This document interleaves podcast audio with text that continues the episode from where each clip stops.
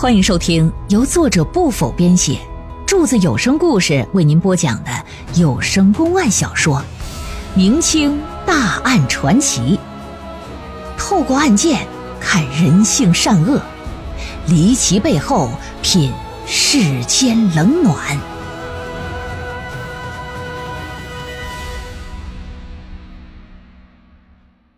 盐山景宗白骨案第三回，据这宋义交代，这老小子早就看上这蓉儿，通过几次明里暗里的试探，发现这蓉儿啊，也他妈不是什么好鸟，不怎么守妇道，也不是什么良家女子啊，啊，对他呢也有那方面的惦记。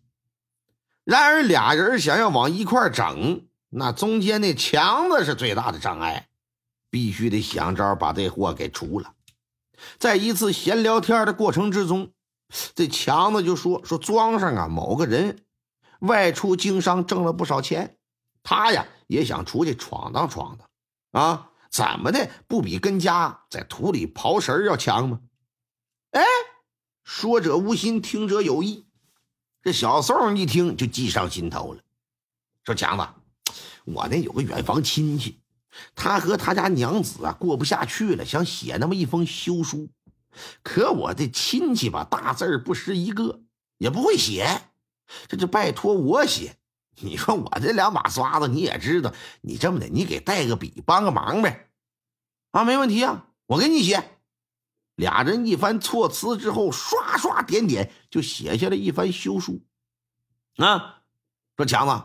你虽说没有功名在身吧，但你打小识文断字啊，别人不知道，我这最了解。像你这样的人呐，你窝在这庄子里边，属实是屈了才了。我支持你，支持你出去闯荡去。强子一听就愁眉不展呐，说只是说起来容易，做起来难。经商也不是那么容易，得有门路啊。咱一老农民哪有什么门路啊？嗨，那还不简单。我有个表叔在南京做丝绸生意，最近呢，我也正打算过去投奔他。你要乐意呢，咱俩一起做个伴啊。那个就算做不成生意，以你的才学，那谋个账房先生的差事，那也不在话下吧？是不是？哎呀，那行啊，那可太好了，我跟你去。就这么的，几天之后，二人相约是晚上出发。小宋给的理由是啥呢？为啥晚上走啊？庄里有人也想跟他到南京发大财，可他不想领那人去。要是白天走啊，容易让人看到。晚上神不知鬼不觉的，就带你，我就相中你了。强子，强子这人也实诚，也没多想。那一天，俩人见面的地点就在那水井旁。强子先到的，背着个包袱，坐在井沿上就搁这等。而他不知道的是什么呀？小宋比他到的还早呢，只不过呀，藏在不远处的一片庄稼地去了。趁着强子不备，拿着个镐子出现在身后，卯足了力气，啊呀哈，啪！后脑勺抡了个万朵桃花开，这强子就当场毙命了。一看四下无人，赶紧上下其手，打在身上翻出钱财。拿出事先准备好的袋子，把死尸往里一装，担心投到井里这人得飘起来，又往袋子里呀装了几块大石头，袋口这么一扎紧啊，扑通就给推下去。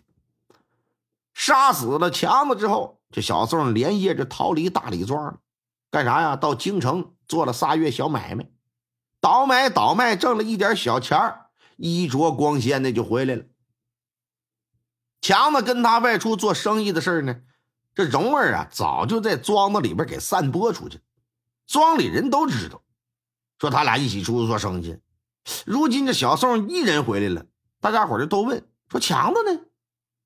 这小宋啊是连拍巴掌带跺脚啊，说：“哎，别提了，人家现在好起来了，洋巴了，站起来了。现在是在外头啊做大生意，赚了钱了，不仅买了处大宅子。”逛妓院的时候啊，还看上个妓女，给那妓女也赎了身了。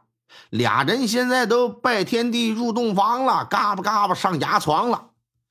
哎呀，我说强子，你这么整不对，你家里不还有蓉儿，不还有媳妇呢吗？哪能这么做呀？可那强子根本不听我的，那不是有了钱了吗？这人就变了，这不嘛，亲笔呀给蓉儿写了一封休书。我这正好回来探亲，这就给捎回来了。行了行了，不跟你们聊了啊，我得给送休书去了。哎呀，这蓉儿要知道啊，这一定啊，哎呀，这得哭死呀！一番说辞，这都是备好的了。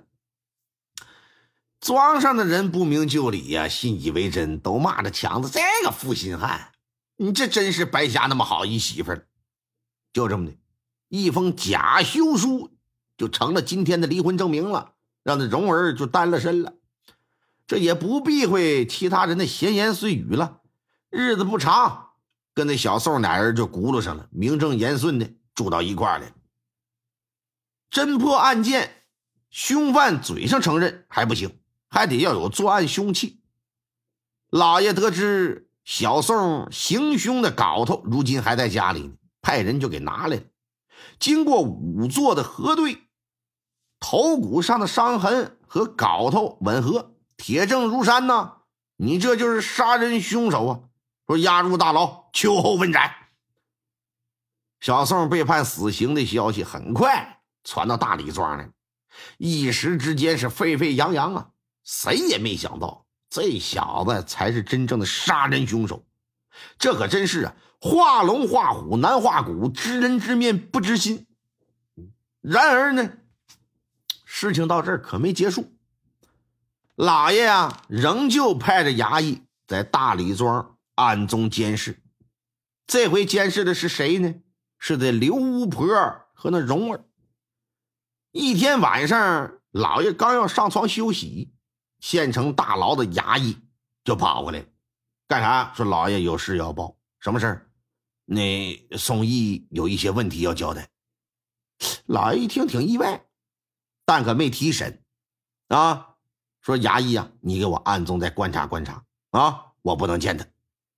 此外呢，大李庄负责监探的这些衙役也发现了，也回来跟老爷汇报一些情况。几天之后，各种信息汇总，大牢衙役再向老爷汇报的时候，老爷说：“时候到了，这么的吧，来呀，差人去把那蓉儿和刘巫婆给我传唤到堂。”大堂之上，老爷坐在椅子上，冷若冰霜的看着地上这一老一少的两个女人，俩人跪的板板正正的，你看我，我看你。好半天，谁也没说话。最后啊，还是那蓉儿忍不住了。年轻啊，性子不沉稳。哎，大老爷，您把我们换过来，可有事情吗？当然有啊！本县万万没想到，你这个看似手无缚鸡之力的女子，竟然害死两任丈夫。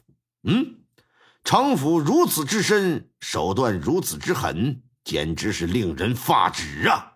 啊，大大老爷，你可不要冤枉好人呐！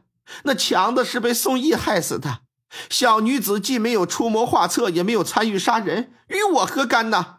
说来说来，我这还是受害者呢。你虽未参与杀害强子，可你早就和那宋义通奸有染，单凭这一点，本县就可以要了你的命。关你进猪笼，大人，我冤枉啊！我没有和他通奸，大人你明察呀！哼，本县当然要明察，我不会冤枉一好人，也绝对不会放过一个坏人。宋义被关进大牢之后，他晚上睡觉有说梦话的习惯，牢房里衙役不止一次听说他在夜里呼唤说：“强子，别怪我，我和蓉儿早就好上了。”他说要嫁给我，还想和我生儿子，我没办法，只能送你上西天。嗯，你和宋义成亲一年有余，你会不知道他有说梦话的习惯？我这，嗯，大人实不相瞒，你是没和我睡过呀，你不知道，我睡眠质量老好了。我是什么人呢？我就是脑袋呀，一沾枕头，我哭一下我就睡着了。所以说，那宋义会不会说梦话，我我不知道。我天天我睡得早。再说了，他说梦话也未必是真的吧？他很可能是故意的，想通过这种方式往我身上泼脏水，想陷害我呢。老爷一听，心说：“你这刁妇啊！”冷冷的一笑：“这这是确实存在这种可能。但是这宋义杀了强子之后，对强子进行了搜身。”将他身上银两包袱都给拿走了，你精心缝制的紫色绣花布袋又怎会遗漏啊？就算漏了，被宋义扔到井中沉浸一年多，连强子的尸体都烂的只剩骨头了，你那布袋一点颜色都没掉，你觉得正常吧？我这我可可能是质量好吧？放屁！这种事儿只有一个解释。那就是那布袋子，是近些天来刚刚扔的。你这么做的目的是为了到时啊，能给你提供可以辨出是强子尸骨的证据。我说的没错吧？嗯，你个小马子、小浪蹄子、小该子啊！老爷，我今天实话告诉你，本县早就怀疑你了。我看你就不是好鸟。先前你们庄频繁的出现那种中邪的事儿。而凡是中邪女子，娘家呀都是小李庄。虽然这刘巫婆吧说，凡是到小李庄都得经过那口水井，都容易中邪，但本县不相信这种说法。通过调查，发现那些中邪的女子在病发前，多多少少都和这刘巫婆私下有点接触。于是乎呢，本县将最早中邪的李小山和彩云夫妇。就叫到过县衙，而他二人也非常痛快的交代了，说是刘巫婆买通了他们，假装中邪，装神弄鬼本县叫他们不要往出说来过县衙的事儿。之后又叫了其他中邪的人也问过话，他们的交代也都是一样，说是拿了刘巫婆的好处了，当的托。那你娘家也是小李庄，你母亲和刘巫婆的关系又挺靠。所以说，本县就觉得中邪这事儿十之八九跟你有关。而最近呢，宋义被判了死刑，你和刘巫婆之间三更半夜也有过往来，你以为我不知道啊？这蓉儿一听这话，心头一紧，扭过脸来，恶狠狠的一瞪那刘巫婆。老爷是啪的一拍惊堂木，给这俩玩意吓得一激灵。刘巫婆。你的问题，你自己交代交代吧。老太太这功劲儿都吓尿了，说：“大人呐，老身承认我花钱呐，雇佣了一些托，假装中邪，但这完全是受了蓉儿的欺骗和蒙蔽啊！这主意都他出的啊！他跟我说，他和西村王掌柜的儿子勾搭上了。”王掌柜家里有钱，他想给人家儿子当个小妾，只是想达成这目的呢，必须得解决宋义这麻烦。最好的办法就是让人知道那那强子的死是宋义所为。只要我肯帮忙，保证能让我出大名赚大钱。事成之后呢，还会让王掌柜的儿子报答我。你你说我也是一时犯了糊涂了，我。我我我又不想亲自拿刀杀人，我我我我我我这稀里糊涂的，我做了错事了。大人呐，你你饶了我吧。这都交代了，老爷说来吧。嗯，蓉儿，你说说吧，你还有何话所说？那真是哑口无言。说你身为个妇道人家，你爱慕虚荣，贪财忘义。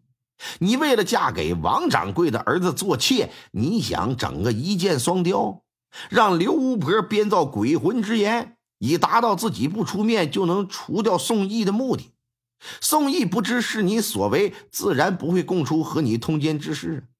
你先是通奸杀了自己的前夫，然后又设计害了现任的奸夫，你欺心何其险恶，天理难容啊！本县判你和那宋义秋后问斩，啊，你俩不是乐意扯那狗镰当子吗？这回我让你啊好好连一连，啊，到底下阎王爷再给你判一判。你不是喜欢装神弄鬼吗？对不对？再说说你刘巫婆，本县念你年纪老迈，又只是个帮凶，这么的吧，轻的溜的啊，罚你三十大板，所骗钱财一律给我退还民众，退他。刘巫婆七十来岁了啊，六十出头，七十挂零，三十大板呐！老爷说的清楚。但打完之后回到家里，没到一星期，刘巫婆就死了。几个月之后，深秋的一天，这蓉儿和宋义被双双押赴刑场，在众人的唾弃和鄙视声中，是双双人头落地。听众朋友们，本集播讲完毕，感谢您的收听。